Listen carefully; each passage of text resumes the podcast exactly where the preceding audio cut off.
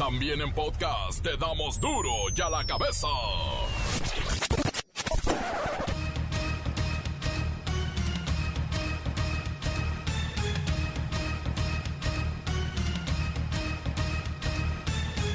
Martes 2 de febrero del 2021 yo soy Miguel Ángel Fernández y esto es duro y a la cabeza sin tamales. Hoy celebramos un día de la Candelaria sin tamalizas, sin reuniones, bueno, sin misas en algunos estados. Y es que gobierno e iglesia hicieron un llamado a los mexicanos a no acudir ni realizar eventos para evitar la propagación del COVID-19. Ya son 160 mil los decesos por coronavirus en el país, mientras que el mundo supera los 2 millones 200 mil muertos por la pandemia. Mexicanos saturan los centros de vacunación contra COVID allá en los Estados Unidos. Las autoridades planean ya restringir la vacuna solo para ciudadanos y residentes legales. ¿Ya registraron a los abuelitos en casa? hay que ayudarles a ingresar en las páginas de salud estatales para que les apliquen la vacuna. En algunos lugares incluso será domicilio. Lo primero que hay que hacer es entrar a la página mivacuna.salud.gov.mx desde cualquier navegador de internet. El usuario o quien esté ayudando al adulto mayor podrá ingresar la CUR para iniciar su proceso de registro. Podrá también descargar esta guía que se está presentando ahorita. La pueden descargar en formato PDF para consultarla eh, eh, cuantas veces sea necesario. Desde el Congreso se propone abrir la puerta a los extranjeros para ser diputados o senadores. Esto es el disparate más grande que se ha escuchado salir de la boca de un congresista. Abrirle la puerta a los extranjeros para que sean diputados o senadores. ¿O qué? ¿Presidentes también? La ciencia médica en el país se ha frenado. Se realizan mucho menos trasplantes de órganos, cirugías especiales e innovaciones, no solo por el COVID. Esto ocurre a partir del 2019. El reportero del barrio y la familia que muere en el incendio de su vivienda en Aguascalientes, tragedión. La Bacha y el Cerillo tienen la conclusión apenas de la jornada 4 del fútbol nacional. Es que hoy todavía hay partidito. Comencemos con la sagrada misión de informarle porque aquí no le explicamos las noticias con manzanas, no, aquí las explicamos con huevos. Llegó el momento de presentarte las noticias como nadie más lo sabe hacer. Los datos que otros ocultan, aquí los exponemos sin rodeos. Agudeza, ironía, sátira y el comentario mordaz. Solo en duro y a la cabeza. ¡Arrancamos!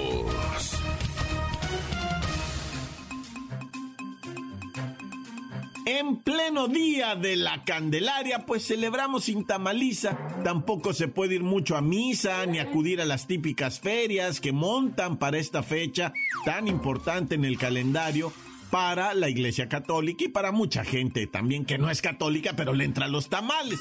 Resulta que para evitar la propagación del COVID-19, tanto el gobierno como la iglesia han hecho un llamado a los mexicanos a no acudir ni realizar eventos públicos y mucho menos masivos por esta cuestión pandémica.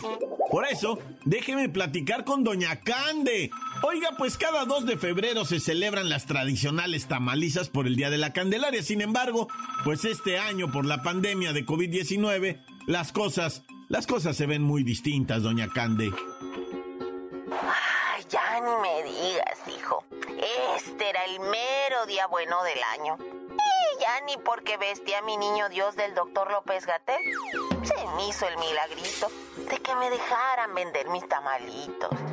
Es un batallario. Fíjense que hasta el año pasado, justo en estas fechas, todavía podíamos realizar, bueno, reuniones familiares, acudir a la iglesia, degustar los tamalitos, ya fuera en la calle, ya fuera en las ferias, porque créame, qué variedad de tamales, todos los colores, todos los sabores, son una maravilla.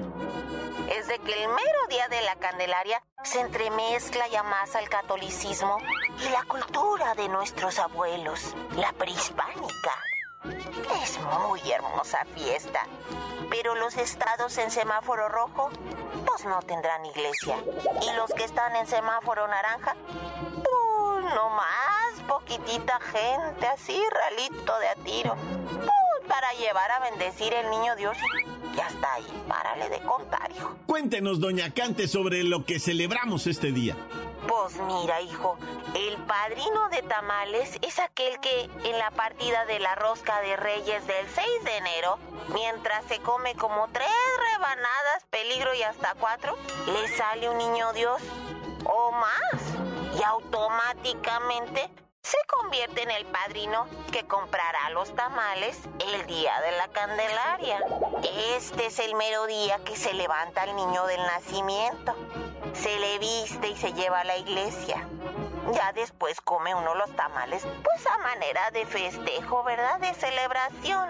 Pues este 2 de febrero comer tamales debe ser, bueno, en teoría, una actividad que se realice únicamente con los miembros de la familia que viven juntos, doña Can. Y para que también sepan, antes las abuelitas llevaban a la iglesia a bendecir las candelas o las velas de todo tipo, inclusive los cirios con los que se velan a los muertitos. Ya son tradiciones que se está llevando el tiempo, como todo lo demás. Recuérdame, hoy me tengo que marchar. Recuérdame. No, no, no, no cante la de recuérdeme, doña Canda, esa me pone muy triste. Continuamos en Duro y a la cabeza. Duro y a la cabeza.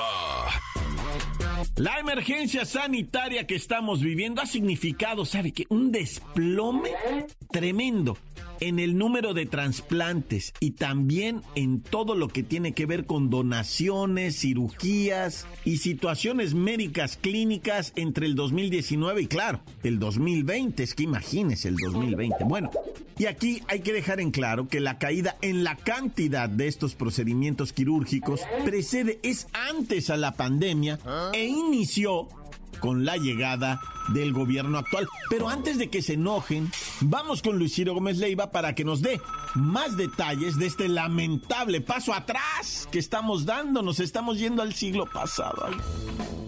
Miguel Ángel, amigos de Duro y a la Cabeza, antes de cualquier confusión, quiero aclarar que las cifras que vamos a dar salen del mismo gobierno.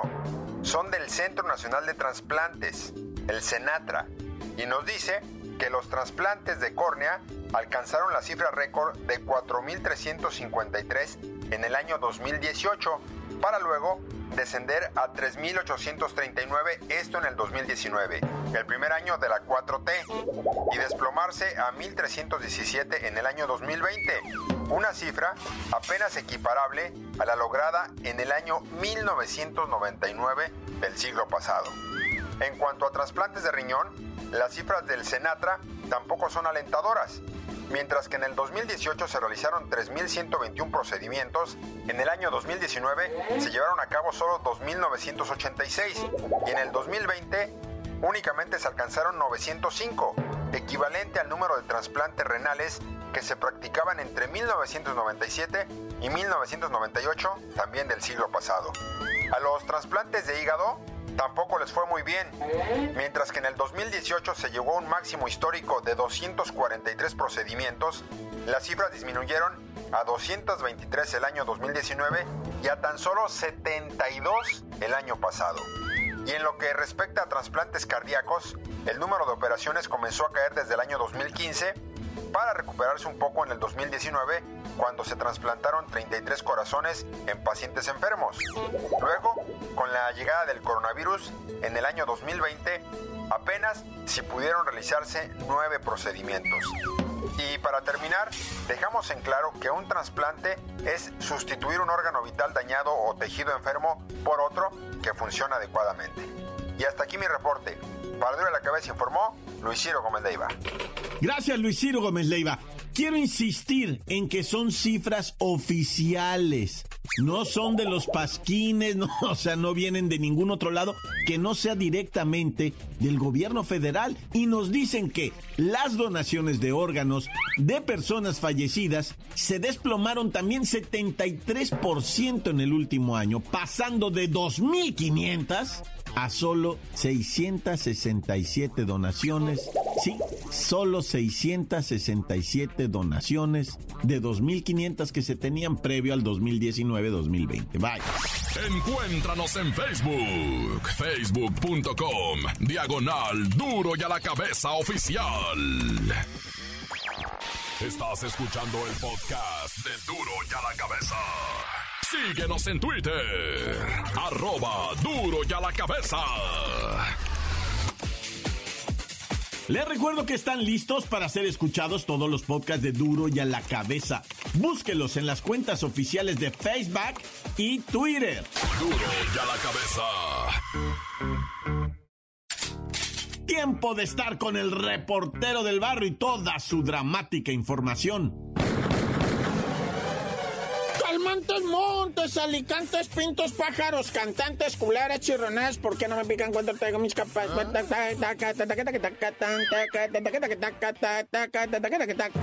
Oye, no, ya me hice bola, espérame, vamos a empezar decentes, ¿verdad? Lamentablemente una acción. A ver, tú dime, ¿de qué raza es esta niña que te voy a platicar? ¿De qué raza? O sea, la neta, ¿de qué color es su piel? En Nueva York, una chamaquita, ¿verdad? De nueve años se puso ponqueta en su casa, muy agresiva. Se puso muy agresiva. Perdió el control absoluto. Empezó a amenazar a la mamá, empezó a amenazar al papá. Llegó la policía, eh, se fueron sobre la niña de nueve años a golpearla, así como lo oyes, a llenarla de gas pimienta, esposarla y todavía le pusieron una bolsa. Haz de cuenta la funda de una almohada negra. ¿Por qué la policía trae una funda de almohada? Digo, para taparte el rostro. ¿Por qué traen eso? ¿Qué?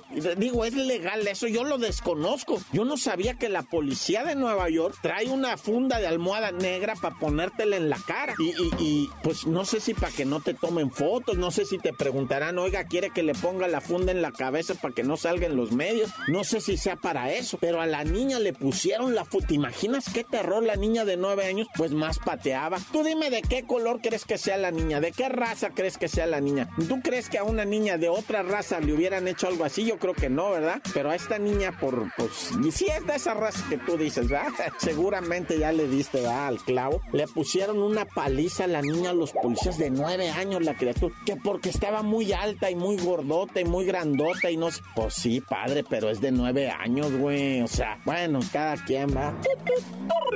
En Morelos, un cuñado le dijo a su cuñado, ah, o sea, al novio de su carnala, le dijo, oiga, mijo, ¿no me acompaña a un predio a traer unas cosas? Sí, cuñado, ¿cómo no? ¿Y qué, cómo va su relación con mi hermana? No, muy bien. Ah, mira, aquí viene mi esposa. ¿ah? Y la esposa lo saluda. ¿Qué onda, mijo? ¿Cómo está? No, pues muy bien, aquí a su orden. Qué bueno que me llame para ayudarle. Yo le quiero ayudar. Yo, sí, sí, ya cállate, cállate. Y de repente, tómala que lo secuestran, güey.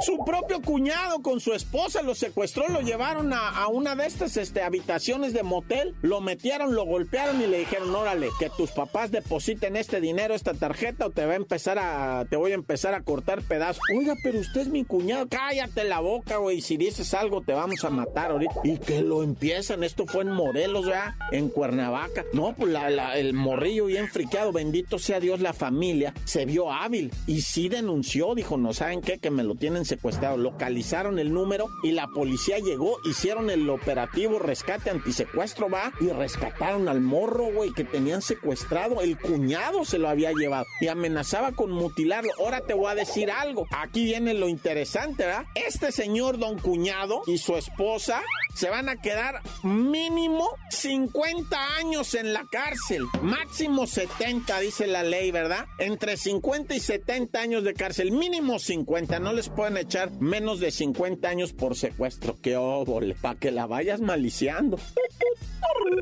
Y bueno, en Aguascalientes nos reportaron una situación dramática, una casita que guardaba unos materiales altamente flamables, ¿verdad? Y pues agarraron lumbre, se desconoce cómo, empezaron a quemarse estos este, materiales, empezó a quemarse la casita, el fuego empezó a rodear a la familia, una mujer de 74 años, una señora de 34 años, hija, hija va, y, dos menores de 12 años, uno de ellos, un, menor va, y, y pues el fuego los rodeó y los mató, los vecinos intentaron rescatarlos, incluso hasta la policía llegó cuando todavía estaban con vida en una esquina de, la, de la casa habitación, pero la policía no podían entrar, estaban viendo por dónde. Yo desconozco, ah, me imagino ustedes también, cómo se puede hacer una acción para rescatar a alguien en esa circunstancia. No se logró y toda la familia falleció por las llamas, ¿verdad? Qué tragedia, aguas calientes, loco. Cuídense mucho, cuiden su familia, loco. La lumbre es canijo. Ahorita que en ciertas partes del país está el friazo, ¿verdad? En el norte está un friazo mendigo. Cuídense mucho, por favor. O sea, lo de prender las hogueras adentro de la casa no funciona. Te mueres, pues, de la inhalación del tóxico, ¿verdad? Bueno, como haya sido, yo me persigno Dios conmigo y yo con el Dios delante y yo tras del tantán. Se acabó corta. La nota que sacude. ¡Duro! ¡Duro ya la cabeza! Antes, antes del corte comercial, los mensajes son geniales. WhatsApp 664-485-1538. Esto es Duro y a la cabeza. Un saludito aquí para el taller de serigrafía de Belisario Domínguez, para mi compa el Chuy, que el vato acaba de salir del closet y las quiere con el patrón. Y para toda mi banda, de mi banda borracha de la Cona Jalisco de parte de su compa el gallego. Tan se acabó corta. Duro y a la cabecita. Quiero mandarle un saludo a mis compañeros de la secundaria que probablemente no los vuelva a ver. Un saludo para el Kiko, para el Totis, para el Pacheco que se pone bien Pacheco en las clases, para el Chanclas, para el Huevo, también para el Atlagua, para el Copetes porque siempre venía bien pelón. Te saludo desde la técnica 57 de Tehuacán, Puebla. Tan tan se acabó. ¡Corte! Hola, duro y a la cabeza. Oiga, este, les quiero mandar un saludo a mi reportero del barrio. Está bien chido sus noticias y este saludos para Miguel Ángel Fernández. Está bonito su programa. Tan tan corta. Hola, buen día, mi querido reportero del barrio. Eh, quiero mandarle un saludo a la empresa de Jenny Cookies. Y para Erika, que está en la zona de producción y por supuesto a la, a la jefa, la patrona Janet, que están puestos de oficina y humildemente en el área de fondeo. Nomás les quería decir que no me extrañen porque voy a estar en clases en línea. Tan tan se acabó corta. Duro ya la cabeza. Encuéntranos en Facebook, facebook.com, diagonal duro y a la cabeza oficial. Esto es el podcast de duro y a la cabeza. Tiempo de los deportes, sí, claro, es la bacha y el cerillo. La bacha, la bacha, la bacha, arriba bacha.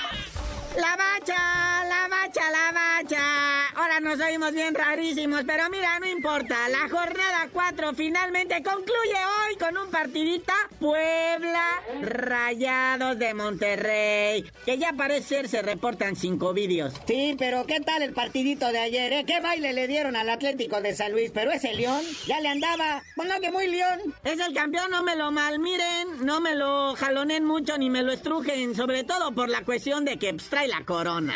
Oye, pero primer tiempo, putrido empate 0-0. Arranca el segundo. El León ahora se arranca bien fiera, 1-0. Luego lo alcanza el San Luis, se pone respondón, pero luego el, León se enoja más y le mete otros dos goles y ahí queda. Entonces, el campeón León ya está en zona de repechaje. Ay, ay, ay, qué salto diste, mi León. Te fuiste al doceavo lugar. Un ganado, un perdido, un empatado. Hasta parece récord de boxeador que va empezando, ¿va? Y eso que trae un partido pendiente contra el Rayados de Monterrey. Que no está fácil, ¿verdad? Por cierto, por Rayados ahora, ¿no? Midiéndose, midiendo sus fuerzas, a ver su motivación cómo viene. Oye, y los que ya están a punto de iniciar actividad en lo que viene siendo el Mundial de Clubes, es el Tigres de la Autónoma de Nuevo León, el representante de CONCACAF Y pues se hizo polémica en redes sociales porque salieron Nahuel Guzmán y no sé qué otro pelado a decir que ellos no iban a representando a México ni nada de eso, que ni se hicieran a la idea. Y pues todo mundo se les echó encima en redes sociales. Y pues tuvo que salir el gerente general, el ingeniero Alejandro Rodríguez, a defender a sus muchachos y a decir que pues sí, ellos representan México. ¿Pero qué esperabas de esa cosa? La verdad, lo que sea de cada quien. Pues ellos a lo suyo, ya las declaraciones y pues esas cosas déjense la gente que sabe. O sea, ellos que le chuten. Sí, ya sé, ah, pero pues ¿para qué dicen cosas? ¿Para qué les dejan con redes sociales activas, ah? Y se salió a defender también el ingeniero Alejandro diciendo que Hugo Sánchez era igual de sangrón, que él también decía que él jugaba por él y que, y que no sé qué. Pero no, no, no, a, a mí Hugo Sánchez no me lo metan aquí. Esa es harina de otro costal. Sí, ya van a empezar a decir que también el Canelo no pelea por México, sino por su dinero. Oye, pero están contentos en Tigres porque ya Guiñac y el pelón Carlos González ya están al 100, van a poder alinear y pues el Tuca Ferretti está más que feliz de contento. Oye, pero hay béisbol, está la serie del Caribe jugándose en Mazatlán. Y luego que quedaron eliminados los Mazatlex. Pero no le hace. No, se eliminaron, güey, nomás perdieron el primer partido. Apenas va empezando, ya me los eliminaste. Si No, pues están los tomateros, son los chidos, ¿no? Si no es fútbol, güey. Oye, pero están padres los nombres de los equipos, ¿no? Las Águilas Ibaeñas de la República Dominicana. Los Criollos de Caguas de Puerto Rico. No, bueno. Los Caimanes de Barranquilla. los Federales de Chiriquí. No, pues no, ya con eso, ya, ya está pa'l meme. Oye, pero la cosa es que pues, la maldita pandemia, ¿no? Se supone que están en semáforo anaranjado. Hubo gente en el Kraken en el partido pasado, siendo que habían dicho que ya no. Está, la Secretaría de Salud recomendó que la Serie del Caribe se jugara a puerta cerrada, pero no, están, según esto, al 45% de su capacidad. Y pues la neta, yo viendo las imágenes de ayer, pues mucha gente se quitaba el cubrebocas, no había sana distancia, y a mí se me hace que entró más del 45%, ¿verdad? Digo, no es por arruinarle su fiesta ahí en Culiacán y en Mazatlán a toda la gente, pero pues si no, nunca vamos a salir de esto del coronavirus. Están esperando a que nos vacunen. Ah, ya. Pero bueno, carnalito, ya vámonos, no sin antes mandarle saludos al Patrick Mahomes de los jefes de Kansas City y al Tom Brady de los Bucaneros de Tampa Bay, que son las estrellas del Super Bowl de este próximo domingo del Supertazón. Otra vez Tom Brady, nah, ya. Y no, y ayer en día de se deshicieron en elogio, los dos estaban lamiendo las patitas uno al otro, diciendo, tú eres lo máximo, no, tú eres lo máximo. Pero ya tú dinos por qué te dicen el cerillo. Hasta que Tom Brady deje de jugar todos los supertazones, les digo.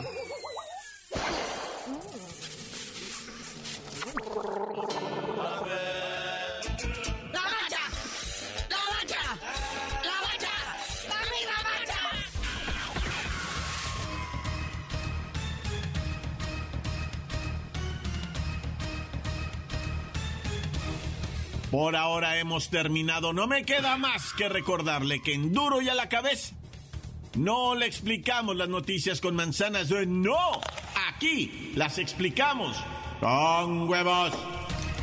Por hoy el tiempo se nos ha terminado. Le damos un respiro a la información, pero prometemos regresar para exponerte las noticias como son. Duro y a la cabeza es Miguel Ángel Fernández, Arturo González, Evi González y la producción de Luis González, el señor X. Una producción original de MBS Radio.